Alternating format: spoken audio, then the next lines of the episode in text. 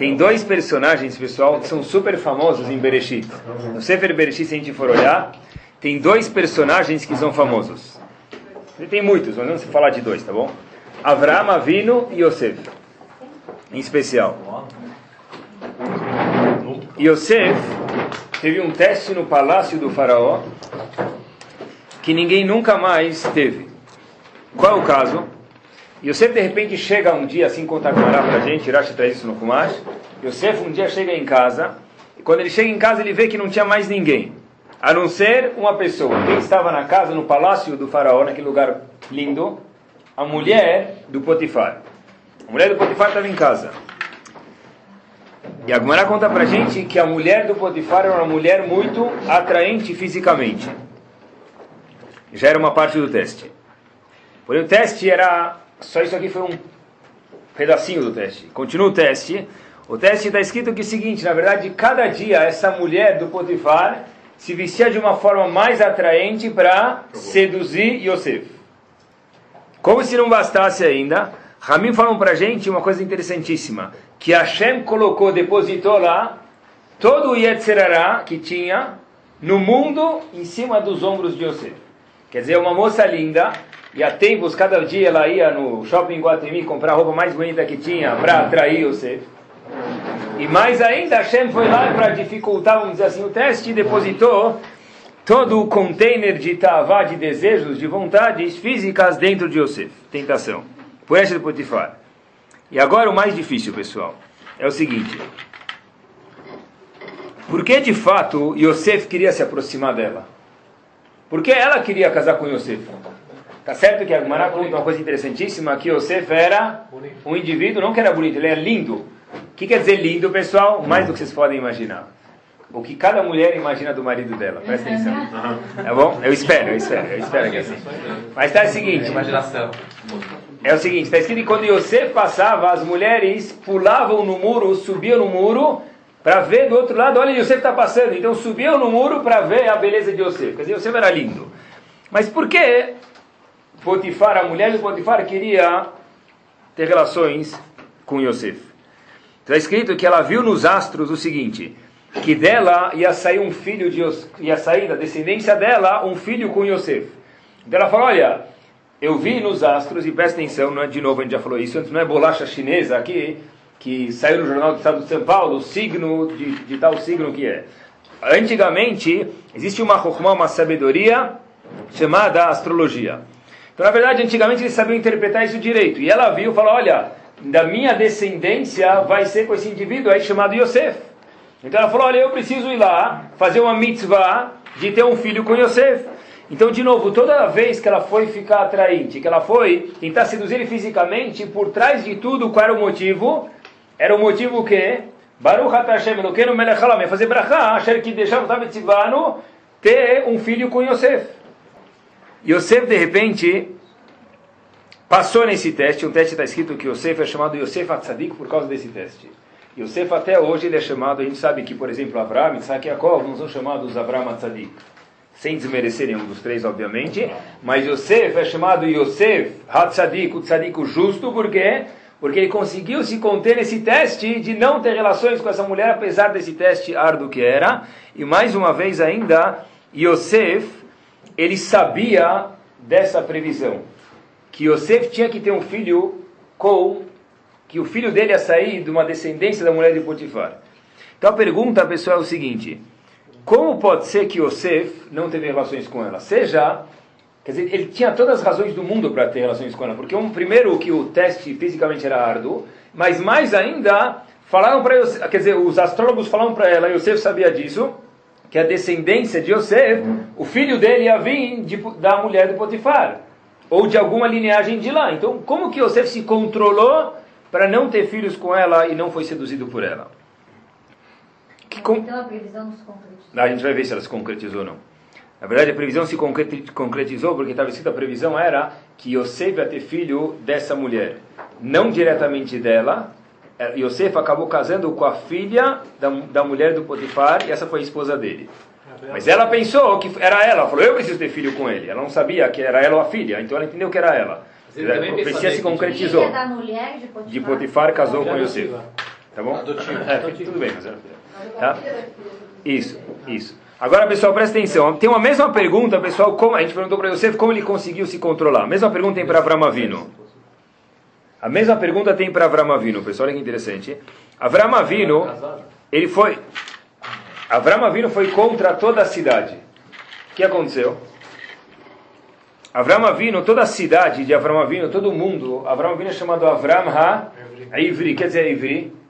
Todo mundo está de um lado, Ever Anahar, e Avram Avinu estava do outro. Quer dizer isso, todo mundo torcia para um time, e Avram Avinu era o único torcedor do time de Hashem, vamos dizer, tá bom? O time de Hashem, na época de Avram Avinu, estava na décima divisão, não segunda divisão, não terceira divisão. Tinha um torcedor lá, um coitado, chamado Avram Avinu. Não só isso, pessoal, Avram Avinu, o pai de Avram Avinu, fazia idolatria. Avram Avinu abandonou o pai dele. Então, de repente, tudo isso para ele descobrir Hashem. De repente, ele descobre Hashem, e Avram Avinu vai promover a Kadosh Baruch Hu no mundo. Mostrar para o mundo inteiro que existe Hashem, uma coisa que ninguém sabia, ninguém acreditava. De repente, Hashem dá nove testes para Avram Avinu. Tem uma cloquete, exatamente, uma discussão quais são os nove testes. Mas tinha nove testes.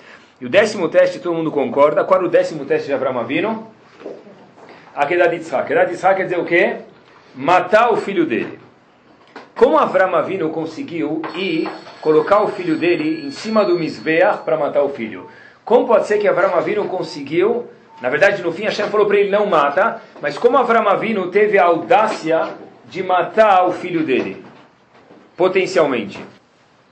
Hashem próprio falou para Avram Avinu 10 minutos atrás, de você vai sair um povo. Avram Avinu falou, tá bom. De repente, a esposa de Avram Avinu, o Talmud diz para a gente que, ele, que ela própria não acreditou que ela ia ter filho, porque corporalmente era impossível mais ter filho. Ela não tinha mais nem ciclo de poder ter filho. Hashem faz um milagre. Com 100 anos você tem filho. Zalbaruch tem filho. Mabruk, todo mundo vai no Brit Milá, comemora. De repente Hashem fala, pega esse filho teu que agora tem mais de 30 anos e mata ele. Como matar ele, Hashem? Tenho, como que eu vou matar ele? Você próprio falou cinco minutos atrás para não matar ele. Que dele vai ser uma descendência. Então a gente sabe que Avram Avinu passou o teste. A pergunta é, que me dá em específico aqui, que virtude que Avram Avinu tinha em Yosef, que fizeram eles sobrepassarem esses testes, pessoal, dificílimos? A resposta é, pessoal, que ambos não fizeram perguntas. Avram Avinu, quando Hashem falou para ele, é verdade, é uma contradição. Dele vai sair uma nação. E ele próprio, meu filho sabe, eu tenho que matar. Mas espera aí, se eu matar ele, como vai sair uma nação dele? É verdade, essa pergunta Avram Avinu não fez. Se Hashem falou, está falado. Quando Yosef escutou que dessa mulher, ou de uma descendência dela, tinha que ter algum filho de Yosef, isso era necessário para o mundo e Hashem queria isso, poxa, é uma mitzvah. Ele podia racionalizar de mil formas para pegar aquela mulher linda e ter um filho com ela. Mas ele não fez que se Hashem não me falou, ele não teve questões. Quer dizer o seguinte, tanto Yosef quanto Avram Avinu entenderam que a lógica do ser humano tem um certo limite. E a lógica de Akadosh Baruch nem sempre bate com a lógica do ser humano. Apesar que nós não somos descendentes do macaco, como dizia Darwin, a gente é muito mais desenvolvido, pelo menos a pessoa tem que sentir assim mesmo, a Torá pensa assim, mas o homem nunca pode falar, olha, já que eu sou tão desenvolvido, eu posso fazer um celular desse tamanho, um chip que é menor do que a unha do meu dedinho e nele conter milhões de informações, isso ainda não me faz poder entender a Kadosh Baruch Hu. Avram Avinu e Yosef, os dois não fizeram perguntas, pessoal. Se Hashem falou, está falado. Mesmo que Hashem próprio se contradisse, pessoal, mesmo que Hashem próprio, repito, quando Hashem falou uma coisa para mim, ele falar exatamente o contrário, é algo de ficar de cabelo de pé. Hashem falou, você vai ter um filho, Hashem me mandou matar, não estou entendendo. Isso mesmo, sem entender, faça. Talvez a gente chamaria isso, a que eu acho que tem a ver com isso, é emuná. Eles tiveram fé, emuná, fé em Akadosh Baruch Hu, 100%, cristalina. Sem nenhuma dúvida, sem nenhuma questão. Uma coisa que na verdade é muito difícil, pessoal. Porque a pessoa pensa, olha, se Hashem me deu um cérebro, então eu posso usar ele para Vodat Hashem. Mas esse cérebro tem que ter um limite, até quanto a gente pode usar ele. Olha que interessante, pessoal. A gente sabe que tem algumas, a gente falou logo antes do Rodul Hashem Kitov em Shaharit, tem Yud Gimel Midot Shatorah Nidreshet Baem. A própria Torá, eu aprendo leis, alachot, de 13, tenho 13 maneiras de estudar a Torá. E as três são verdadeiras. Uma das 13 maneiras de estudar a Torá é chamado Kal Vahomer. O que quer dizer Kal Vahomer? E assim eu aprendo algumas alachot na Torá. É o seguinte, se uma pessoa que tem 10 reais pode comprar uma pizza. Uma pessoa que tem 15 reais, calva homer, muito mais, pode comprar uma pizza também. Isso é chamado o quê? Em português, lógica. Eu posso me usar da lógica, esse é um dos 13 atributos que se usa para estudar a Torá e para aprender as alahot da Torá. Espera aí, se próprio Hashem falou que eu tenho que usar um kalvachomer, uma lógica, e aplicar isso na Torá, como mesmo Hashem dá um teste que é contra a lógica da pessoa? É algo que de não entender. Essa foi a midá, pessoal, interessantíssima que Avram Avinu e Yosef tiveram. É verdade, Hashem falou aqui para usar o Kalvachomer e lá não. Às vezes é que da Tzchak foi muito longe, pessoal. Imagina, se voltam para casa e o filho de vocês chega e fala pro, pro pai, ou para a mãe até fica mais divertido isso. Mãe, a Morá falou para mim que se eu cortar meu dedo, eu vou poder ganhar dois pontos a mais na média, depende da idade do filho, eu vou ganhar um monte de chocolate sexta-feira. O que, que a mãe faria de primeira? Duas da manhã, duas da manhã o filho conta isso para ela. Razita a professora, o Amorá, não é? Pior o marido também, que vai ficar, tem que ficar acordado cuidando disso. Mas Razita também é Amorá. Por quê? Como cortar o dedo? Você está cortar o dedo do meu filho. Não, mas você vai ganhar um monte de chocolate. Toda sexta-feira vai ganhar chocolate agora. Não é? Tá. Aqui, de novo, ficou um pouco mais perto talvez. A Shem falou para Abraão, não mata o teu, não corta o dedo, corta a vida inteira dele. Algo absurdo, pessoal. Emuná que eles tinham. É o seguinte, olha que curioso, pessoal. O primeiro teste de Avram Avinu é chamado Kifshanaesh. O que quer dizer Kifshanaesh? Nimrod era um indivíduo que falou o seguinte: Eu quero ver se Hashem está com a bola ou se a idolatria está com a bola. Se Hashem estiver com a bola, então tudo bem. Entra na fogueira aí e sai vivo. Avram Avinu o que, que fez? Entrou na fogueira e saiu. Não é que ele colocou a mão do lado do, do forno e falou: Ah, está quente entrou na fogueira, a fogueira mesmo, queimando, queimando incêndio, ele entrou dentro, ficou lá um tempo e saiu. Avram Avinu, do jeito que ele entrou, ele saiu, sem cheirar queimado, diz o Midrash pra gente. O último teste de Avram Avinu foi o que? A Kedat Yitzhak. O primeiro foi a fogueira, o último foi a Kedat Yitzhak. O único problema aqui horrível, pessoal, é o seguinte. O primeiro teste de Avram Avinu, ele foi muito maior do que a Kedat Yitzhak, aparentemente. Por quê? Quem mandou Avram Avinu pular na fogueira no primeiro teste? Ninguém.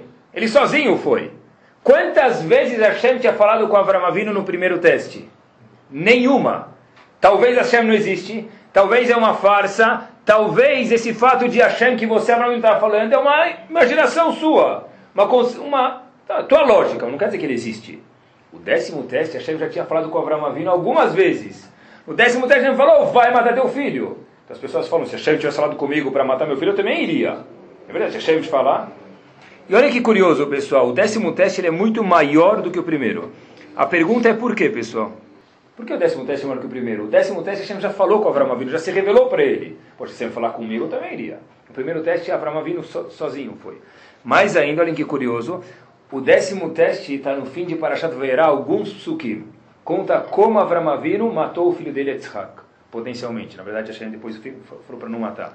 O primeiro teste de Avram Avinu, onde consta na Torá esse Kifshanaesh? O fato que Avram Vino pulou no fogo e saiu. Nenhum lugar. Tem uma dica que de lá Rashi diz, dá para ver daqui talvez uma alusão que ele pulou no fogo. Mas espera aí. O primeiro teste foi muito maior. Avram Vino foi sozinho, ninguém falou para ele. O primeiro teste foi muito maior. Hashem nunca tinha falado com ele. Desculpa, ele pulou no fogo.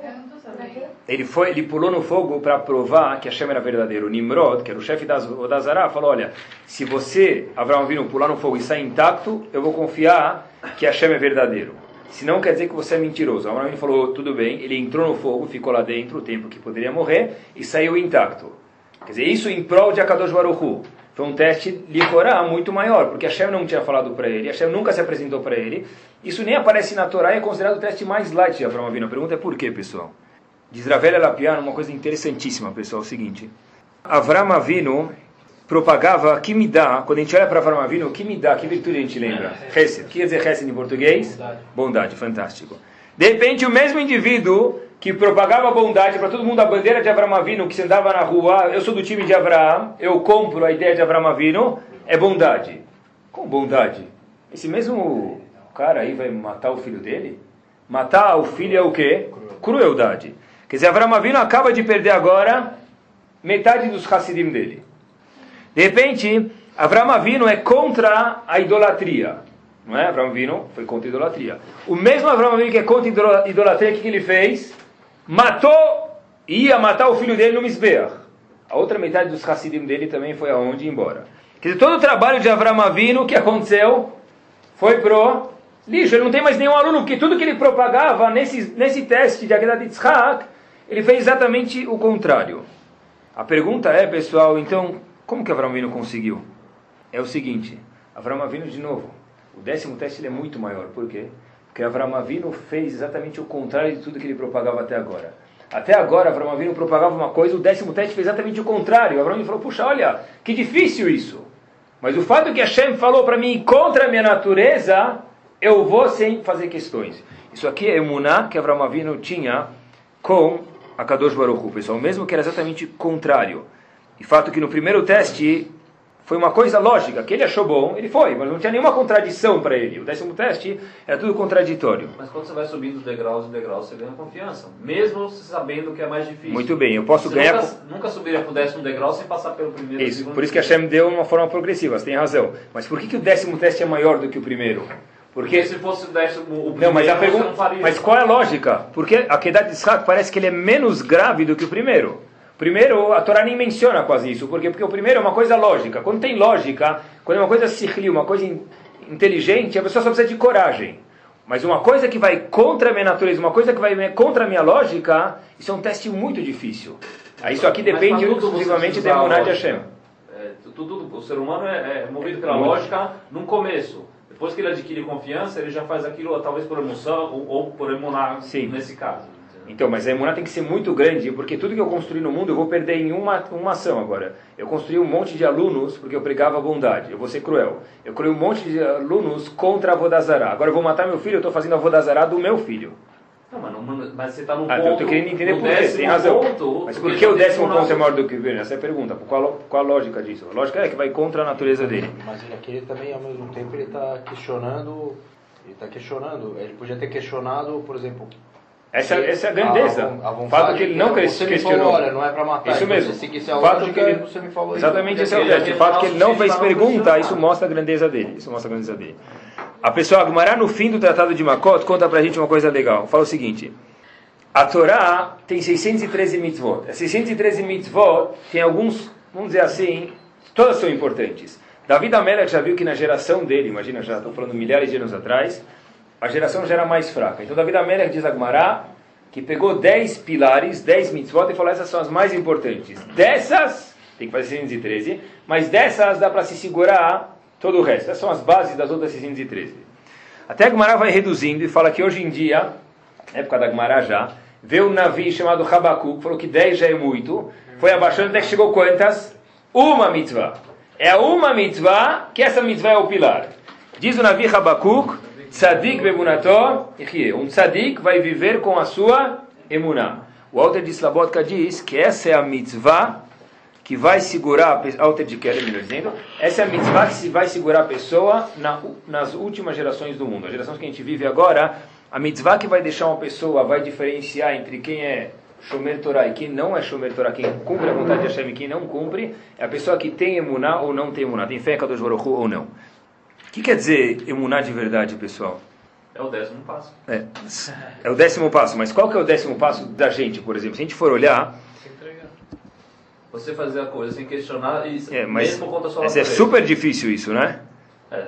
Tá bom? Sará, por exemplo, quando que Sará morreu? A gente conhece. Quando, por que que Sará morreu? Ela ouviu que Abraão ia matar o filho Yitzhak. Ela não conseguiu escutar que o quê? Que Yitzhak não morreu. Ela escutou todo o detalhe que ele pegou a faca. Quando ela escutou tudo isso, ela morreu antes de poderem contar para ela, diz Urashi, em que o quê? Que, de fato, Yitzhak não morreu. Qual é a grandeza dela, pessoal? A grandeza dela é o seguinte: no momento que Sará escutou isso, até que ela morresse, será que houve algum segundo de arrependimento? Pode ter, não é?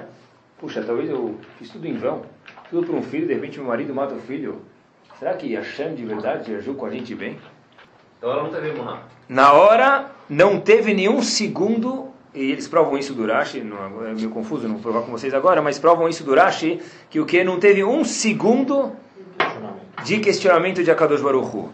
É, eu fiz tudo para Hashem. Muita gente escuta as pessoas falando, eu fiz tudo para Hashem, o que, que Hashem faz de volta comigo? É isso? Essa questão Sara não teve. Essa questão Avram Avinu não teve. Poxa, eu cumpro o Torá muito melhor do que meus amigos. Minha esposa faz esse salahot muito melhor que as amigas dela. Eu cumpro o Shabbat muito melhor que, que aquele. E é isso que aconteceu no meu negócio? Essas questões difíceis e ilógicas, isso que é emuná par excellence. Isso aqui é emuná de verdade, onde a gente vê que Sarah teve. Por que ela, ela faleceu se ela... Ela faleceu de susto. Porque é uma natureza da mãe. A mãe é sempre mãe. Não dá para falar Sarah, apesar que era uma das matriarcas, ou gigante, ela ainda era mãe. Mas não que ela falou de desgosto. Foi de susto e não de desgosto. Ló no pessoal, tem uma lahá, uma pessoa que ele se arrepende de uma coisa que ele fez. Essa é lahá. Vamos dizer que uma pessoa fez uma, ele foi lá, durante 10 anos, ele foi presidente de tal sinagoga. É difícil. Tem reclamação desse, reclamação daquele, daquele, daquele, elogio de quem? Só de Akadosh Baruch. Mas ninguém, ninguém elogia, todo mundo só reclama. De repente o indivíduo foi lá e segurou a sinagoga e brigaram com ele do ar-condicionado, porque gastou muito, porque economizou muito, tudo reclamaram com ele. De repente, um dia esse indivíduo fala, sabe o que? Eu me arrependo de ter sido presidente do CNIS. Eu me arrependo de ter sido presidente da, da escola, sei lá, o que for, tá bom? Síndico do prédio, eu não sei. Aí, de repente, que é difícil mesmo. De repente, o indivíduo se arrepende, pessoal. Está escrito na Lahá que ele acaba de perder todos os méritos daqueles 10 anos que ele trabalhou. O que quer dizer isso, pessoal? A gente fala em Arvi todo dia, logo antes da, da Midah, Veacera Satar Milefaleiro, que Hashem tira e Yetzirah da nossa frente e de trás. Quer dizer frente e trás? Frente quer dizer antes de fazer as mitzvot, que Hashem me ajude a fazer as mitzvot. E o que quer dizer atrás? Depois que eu já fiz as mitzvot, que Hashem me ajude para que eu não me arrependa. Sabe que os Faradim até fazem isso, acho que Nazim não conheço, que fazem isso nesse minhag, mas os Faradim fazem que em Rosh Hashanah, a gente lê, na frente de um tribunal, de, do, do, pega 10 pessoas, manda sentar e lê isso, que se lo aleno, antes do meu falecimento, Hashem me fazer sofrer, e eu ficar me bulbalo, um pouco confuso, e eu me arrepender e falar para Hashem, eu me arrependo de ter cumprido as mitzvot pelo sofrimento que eu tenho, tudo isso que eu falar seja anulado perante a Kadosh Baruch seja besteira, que eu estou agora bobo, estou bêbado, estou falando besteira. Fato, por quê? Porque isso aqui é grave. A pessoa que se arrepende de uma coisa que ele fez, mesmo que a situação ficou difícil, ele perdeu um pouco de moral, ele pode perder todos os méritos, pessoal. Sabe, o ano passado, quando eu tive o mérito de ir para a Polônia com os alunos, tinha uma pergunta, eu não sei, permitam minha pequenez aqui, mas é uma pergunta que eu sempre tinha. Como eu imaginei os gigantes que passaram, de repente você entra lá em Auschwitz, em Birkenau, em, mas não precisa nem em Auschwitz, qualquer, qualquer campo, esse é o clã, essa é a regra. Qualquer canto é um cemitério judaico lá. Nesse buraco mataram mil crianças, naquele mil velhos, naquele mil mulheres. É, o buraco que for, você vê uma vala lá, algum Yehudi foi jogado lá dentro. E de repente todo lugar que ia lá é assim. E a gente sabe que tem muitas pessoas que saíram desses lugares com a imuná forte. Eu nunca entendia, pessoal, eu nunca entendia como eles falavam, por exemplo, a gente fala na Tfilah, Selach, lá no Avinu, que Hatano, me fala no Marquino, que Bashano, que Tov Vesalachata. Como eles falam a palavra kitov, que Hashem é bom? Eu nunca entendi isso. Ou de repente no meio do, do Birkat Hashanim, a gente tem no, no Amidah, que ele tov metivatam que Hashem é bom e abençoa os anos. E a gente sabe que tem gente que fazia Amidah lá. Pior ainda, como um Yehudi no meio do, de Auschwitz levantava e fazia Shemai Sel Hashem Elokeinu Hashem Echad. Ve'ahavta et Hashem Elokeinu. Ame Deus, o teu Deus. Meu Deus se ele fosse meu Deus, como que ia ver meu vizinho entrando num forno de pizza? Como que ele pode ser meu Deus? Como que ia ver o rabino que, ele, que se matou para salvar a comunidade? Ele morreu na minha frente, a, a, barba dele foi queimada na minha frente, envergonharam ele na minha frente. Como que. Eu, não, eu, eu, eu nunca entendia na minha pequenez como que era capaz de fazer. Não entendia, pessoal. Até que um, o Rav que estava acompanhando a gente, que estava liderando a gente, falou que havia um Rebbe que, que presenciou o holocausto, ele faleceu, ele explicou a brachá de Baruch Hashem Elokeinu Melech HaOlam, quando você bebe um copo d'água que se diz Sheakol Yamidvaro. Antes de fazer Sheakol Yamidvaro, uma vez ele falou, tudo Sheakol Nihiyabidvaro. Tudo acontece conforme o que? O que a Kadosh Baruch quer. Falar Sheakol Yamidvaro, tomando uma Guaraná no restaurante, é melhor. Que nem ele fala Chacon Varó, ele fala gol do Corinthians, gol do Gol do Corinthians ele fala melhor, até do Palmeiras. Imagina no meio de Auschwitz, o pessoal fala Chacon, nada contra o Corinthians e o Palmeiras. Mas imagina falar Sheakol Niamidvaru meu de Auschwitz, que tudo, tudo quer dizer o quê? Tudo, mesmo que o filho dele morreu. Sheakol, o filho dele morreu. Sheakol, tudo Niamidvaru. Imaginem, pessoal, que emuná é essa, pessoal. Imaginem que emuná. Isso é emuná de verdade, pessoal. Estava em Atibaia agora nas férias, uma, talvez uma história. Assim, eu escutei dois indivíduos saindo da sinagoga, contaram isso. Não sei porque eles contaram, mas foi a coisa que mais marcou nas férias inteiras, pessoal. Eu vi, tinha dois caras na saída da sinagoga, sexta-feira à noite, lembro até hoje, tá na saída na rua, quase entrando na rua. Aí eles contaram uma história, qual é a história? Que tinha um, é, um Rav, eu esqueci o nome do Rav, infelizmente, que não prestei muito, mas a história foi exatamente assim. Tinha lá um, uma criança que estava com o pai e perguntou para o pai, pai, isso já aconteceu faz tempo, um dos Ravs, pai, o que, que, é esses, todos esses uh, policiais em volta desse negócio emuralhado aí? Aí o pai falou, isso aqui é uma prisão, meu filho. Aí o filho perguntou, mas por que precisa dos policiais? Como precisa dos policiais? Para os prisioneiros, os ladrões, não fugirem. Aí o filho fala para o pai, olha que é uma criança pura. O filho fala para o pai, pai, é muito simples. Tira todos os guardas, tira os muros. Mas aí o pai fala, mas eles vão fugir, meu filho. É simples. Só tira o copo de Netilat Yadayim do lado da cama deles que eles não vão poder sair da cama. Entenderam? Esse fofo, e aleta, esse aleta que é emuná. Esse Yaleta que é Muná de Avram Avinu. Olha que fofo, esse é Avram Avinu. Avram é que nem um bebê. Ele não, como? Se ele tratar, ele não pode sair do lado da cama, não pode sair do quarto. Eles não vão conseguir fugir. Isso era Avram Avinu, isso era Sarah, isso era Yosef, pessoal. A única forma de adquirir emuná só tem um jeito, pessoal. Qual o único jeito da pessoa adquirir emuná? A gente fala no Halel. Emanti ki adaber. Eu vou ter emuná, disse David Amelech, quando que adaber. Quando eu falar. Quando eu falar, eu vou ter emuná. Quando a gente conversa sobre isso, quando a gente pensa sobre isso, a gente dialoga sobre isso, diz David Amelech, esse é o único jeito da pessoa ter emuná. Uma, pessoa, uma forma da pessoa perder emuná é quando a pessoa não fala sobre isso. O que acontece, pessoal, se o céu fosse, se o sol fosse um pouquinho mais perto da Terra? Hum? Um pouquinho. Um planeta mais perto do Sol. Qual planeta mais perto do Sol, pessoal? Terra é o terceiro. Primeiro, Mercúrio. Desculpa fazer vocês lembrarem da escola, tá bom? Peço desculpas. O primeiro tem Sol, Mercúrio, Vênus, Terra e Marte. Terra é o terceiro. Eu procurei um pouquinho. Se Vênus que é o segundo e Terra é o terceiro. Qual a temperatura um planeta mais perto do Sol? Que é Marte. Em Vênus, desculpa. Vênus é o segundo. 480 graus Celsius. Quer dizer, nem para fritar ovo não ia dar lá. Marte, que é um depois, qual a temperatura? Ela oscila. É, para quem vende tecido ia ser bom, pessoal. Ela oscila de menos 140 graus Celsius para mais 20 graus Celsius. Quer dizer, um antes ou um depois, meu amigo, nem para lá nem para cá, nem pinguim, nem esquimó, ninguém ia conseguir viver. É, tá bom. Tá. Aí o cara fala, tá bom. Aí de repente o indivíduo vai lá e por isso a gente tem que ter muná para conversando sobre isso. Quantas vezes o sangue roda no corpo, pessoal? O sangue por dia passa. Se você pegar um sangue, segurar uma gota de sangue e se amarrar nela, quantas vezes vai dar volta no corpo por dia? 1.400 vezes por dia, percorrendo um total de 60 mil milhas, mais ou menos 90 mil quilômetros.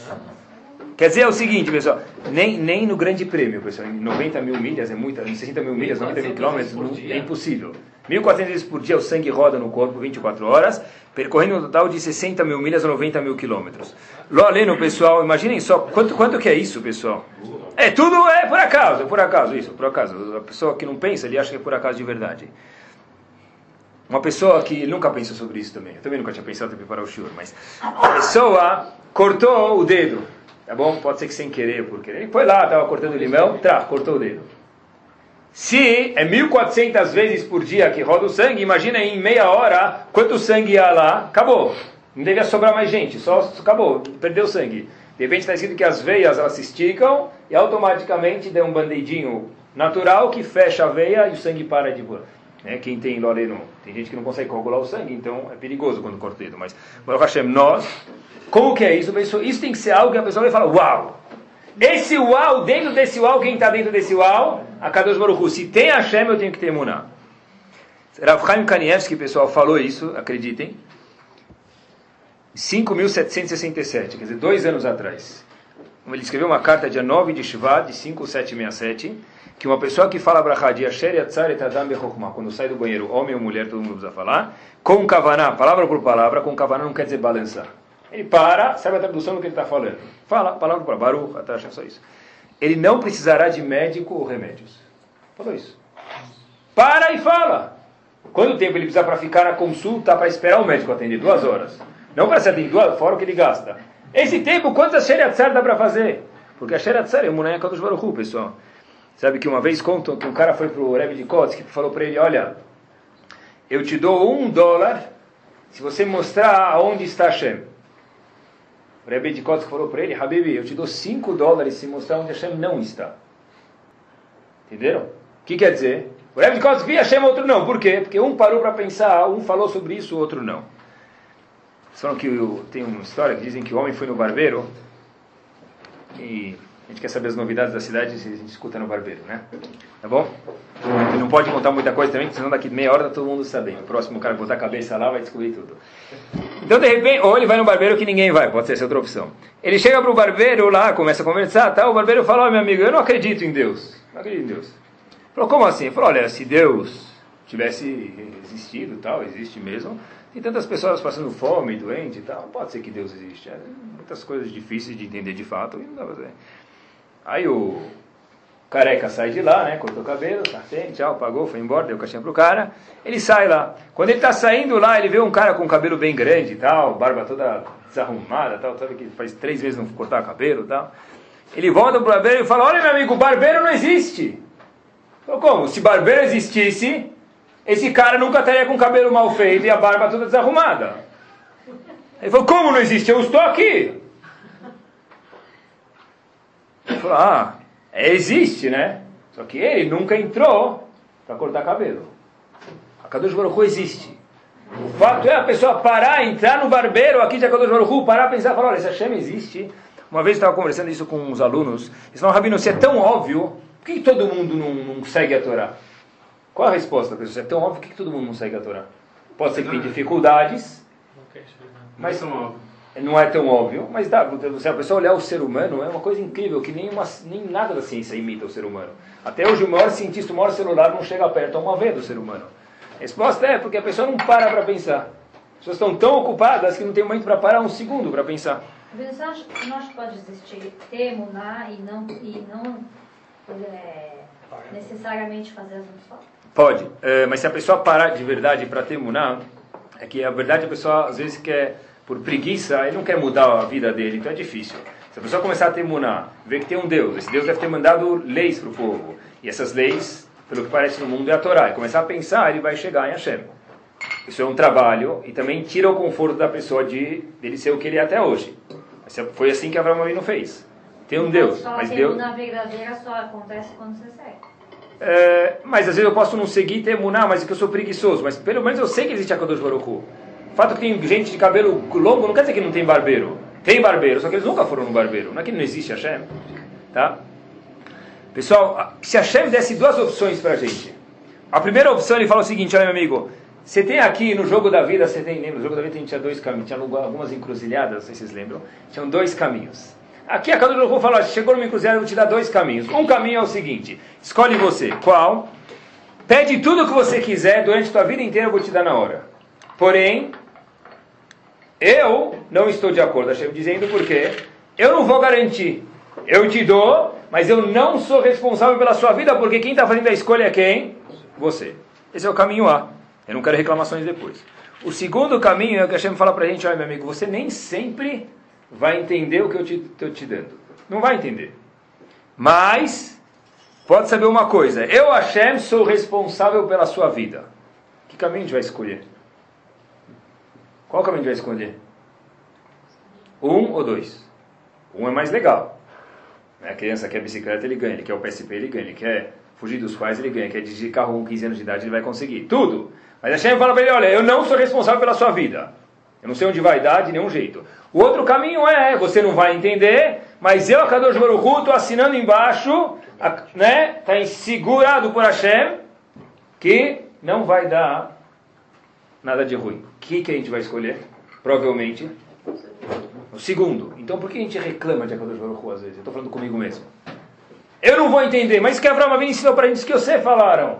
No nível deles gigante, mas o nosso menor é o seguinte, nem não vai entender, mas isso aqui não quer dizer que a pessoa em tempos de crise emocional, financeira, casamento, filhos, escola, o que for, opa, não é porque aconteceu isso que Hashem, cadê a Hashem então? A Hashem está, é muito difícil, eu não entendo, mas a Hashem ainda existe, pessoal. O melhor exemplo disso é que você só, você só aprende, só perdoa seus pais as coisas que você sempre achou que é ruim quando você faz isso para os seus filhos. É. Quer dizer, as decisões que você, teu pai às vezes te botou Ah, de sim. castigo, ou te, não deu alguma coisa, você fica bravo quando você tinha 8, 10, 15 anos. 20 quando- também. 20 também. Quando você é pai, você começa a ter as mesmas atitudes, você fala, poxa, É, mas não essa é brigaria tanto, talvez. Essa emuná demorou quanto tempo para ter? É, Demorou 20, 30, 40 anos, né? Então essa é a mesma coisa, é difícil. Todo mundo tem emuná em alguma coisa. Emuná em Hashem é mais difícil, mas todo mundo tem emuná em alguma coisa. Provo? Provo, claro que provo. O indivíduo chega no aeroporto de Congonhas, voo perto, uma hora e meia. Vamos aí para Nova York, Miami, nem direto para Israel hoje, que já tem. Uma hora ele vai pegar avião. Voo da TAM, voo 945, embarque portão B2. Aqui para perto, Rio de Janeiro, algum lugar. Indivíduo tem emuná na TAM ou não tem para entrar no avião? Depois. Tem, tem. tem mais Tem no piloto ou não tem? Nunca pensei nisso. Sabe que eu escutei até um investidor? Olha essa, pessoal, vão gostar, vocês vão entender melhor do que eu. Eu escutei uma vez um investidor falar o seguinte: o investidor queria convencer o outro a investir nos papéis da TAM, porque dá bastante por mês, já que está bem baixo, vale bastante. Aí ele falou: Eu não sei o que vai acontecer com a companhia. Falou: Mas se você entrega a tua vida para o piloto quando você sobe lá, como é que você não pode entregar o teu dinheiro para a companhia? Boa, tá. Mas o ponto todo é, pessoal: todo mundo tem que ter emuná em alguém. Se você não tem emuná no teu motorista, você não vai entregar teus filhos para ele. Você não tem emuná no do cara que dirige a piloto da escola, também é emuná, eu, eu confio neles. Hashem fez uma forma que o mundo inteiro roda que a pessoa tem que ter emuná. É? Não, estou provando só que a amidade emuná ela existe sempre no ser humano. Para tudo precisa ter emuná. Mas é emuná, não. Então precisa ter emuná, não em Hashem. Não, o conceito de ter emuná, tem que ter fé neles. Tem que ter fé neles. A Kadosh Baruch fez uma forma que o homem precisa sempre ter emuná em alguém. Hashem fala, dirige essa emuná para mim, a Kadosh Baruch Hu.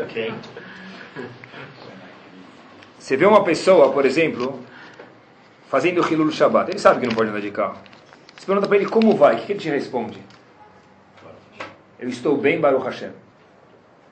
Tá bom. Quanto?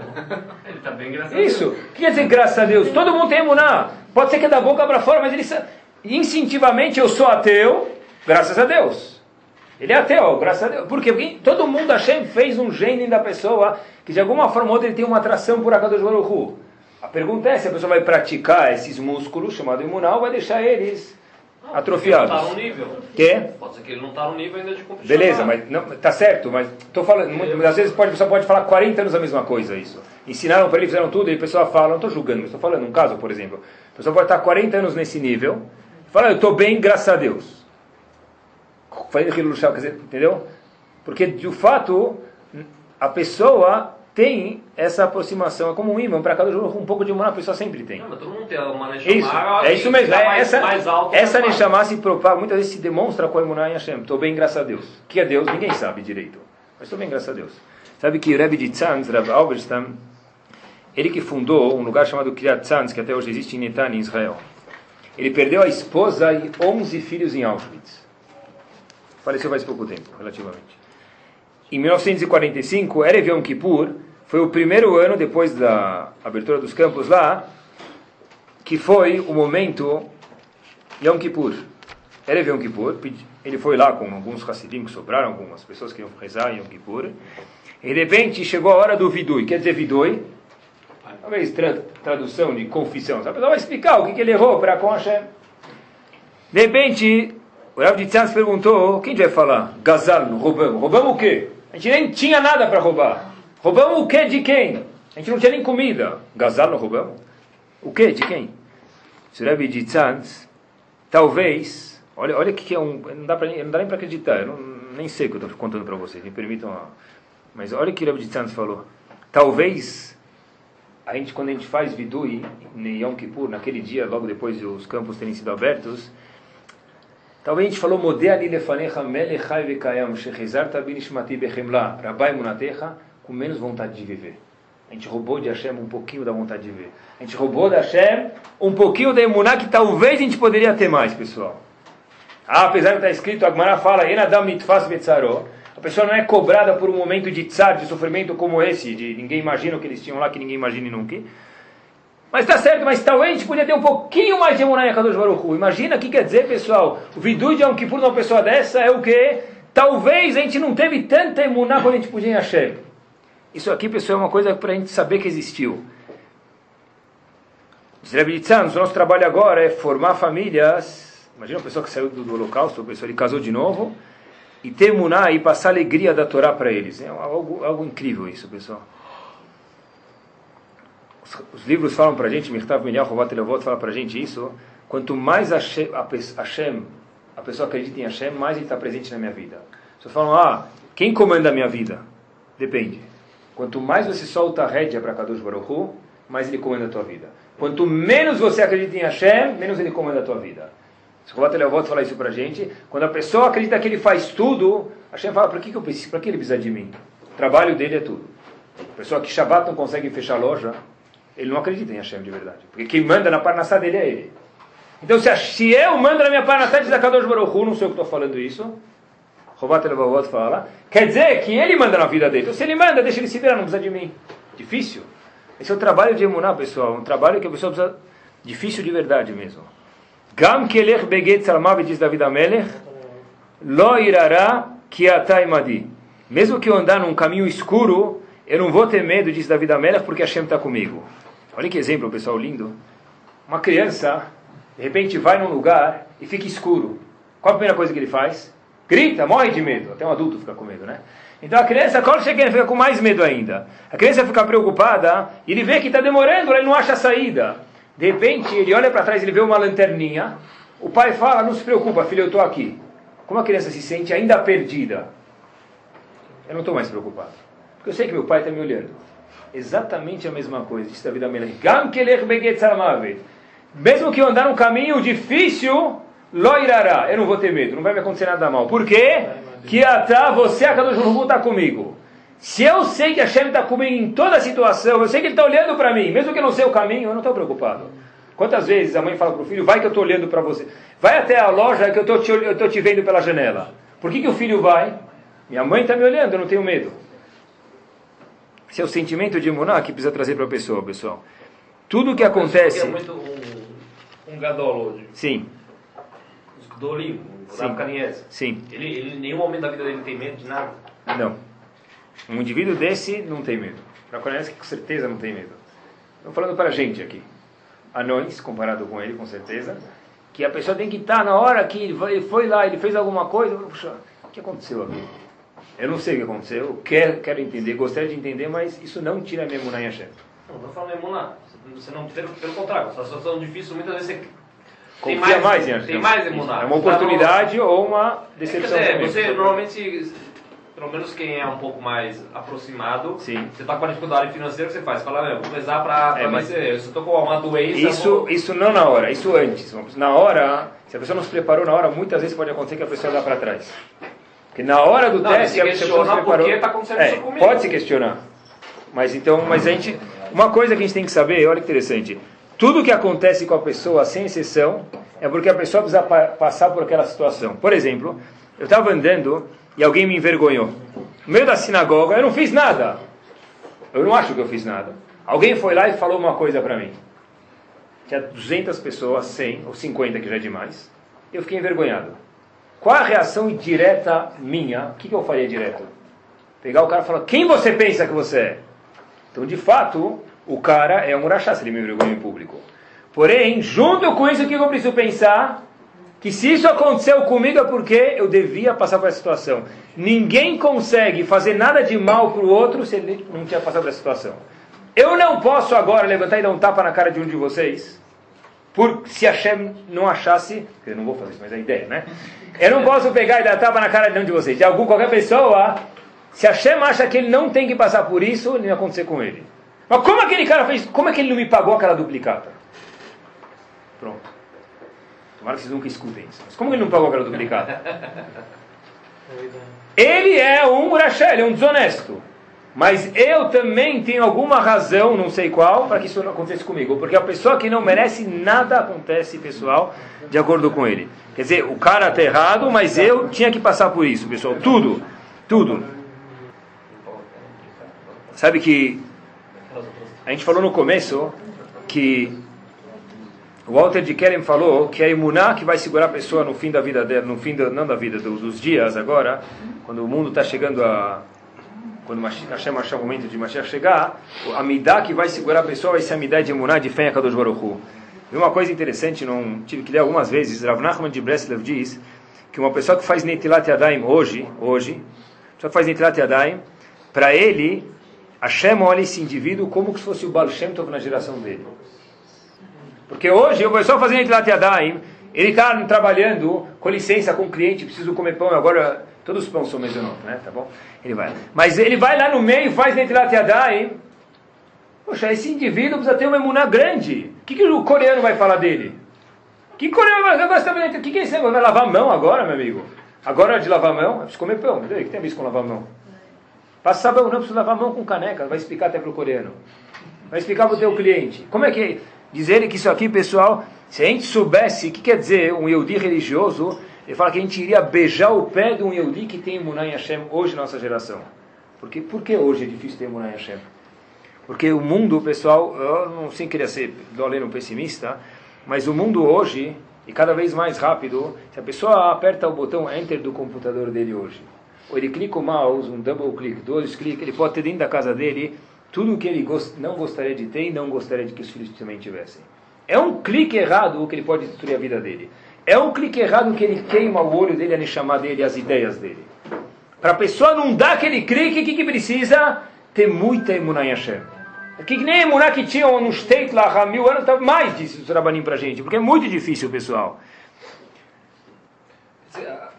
A doença que hoje se chama de estresse é falta de emuná. É, de verdade. Uma pessoa que tem emuná de verdade, ele tem aquele adesivo na cabeça dele.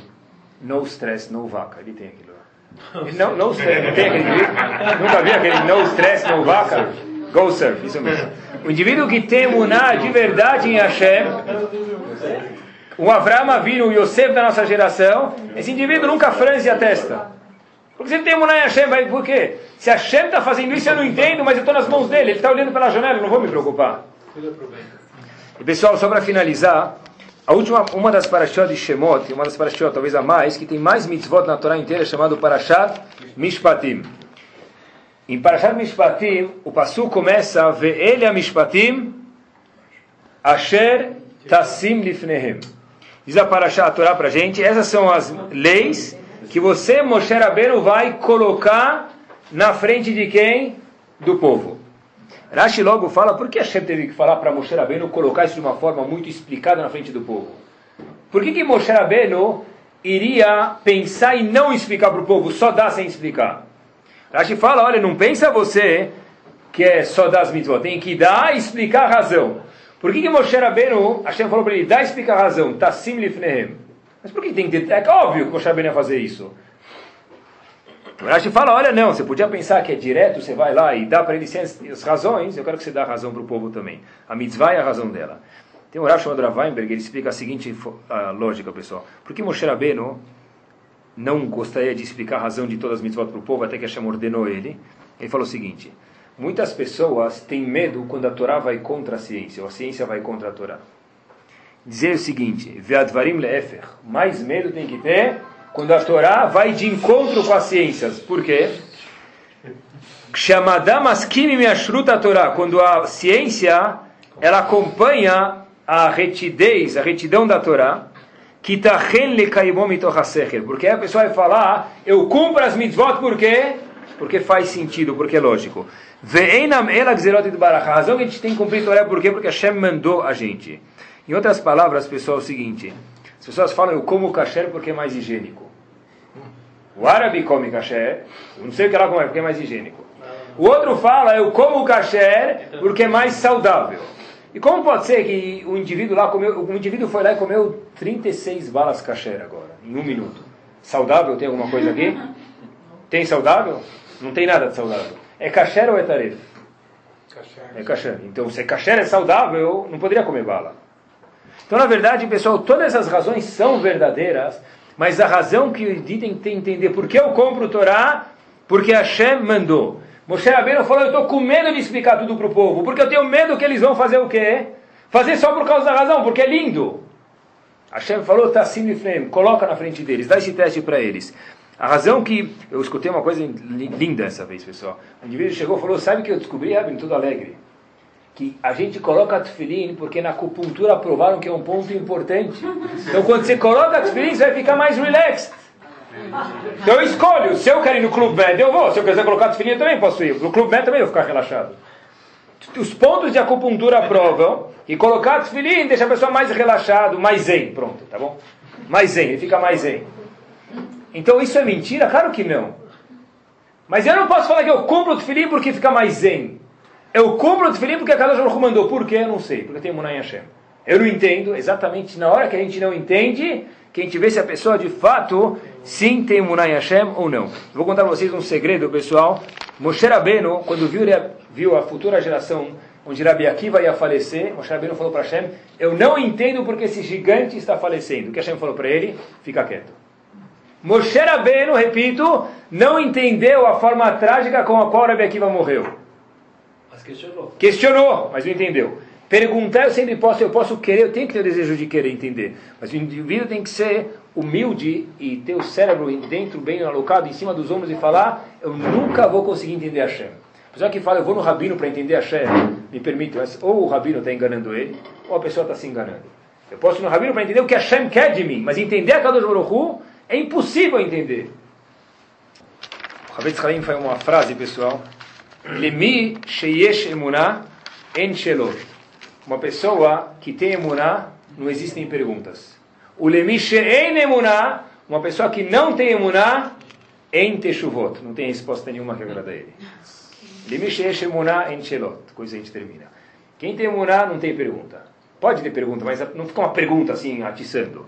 O lemishe é emuná, aquele indivíduo que tem emuná, em emuná, me permitam, aquele que não tem emuná, em teshuvot. Nenhuma resposta agrada ele. Que Bezat Hashem, a gente possa acreditar de fato em Hashem, um nível a mais depois do Shior, e que Deus Baruch possa coordenar nossas vidas conforme é bom nos olhos dele, e que seja bom nos olhos de Kadosh Baruch coordenar nossas vidas conforme o que a gente tenha proveito disso e seja uma coisa doce nos nossos olhos também.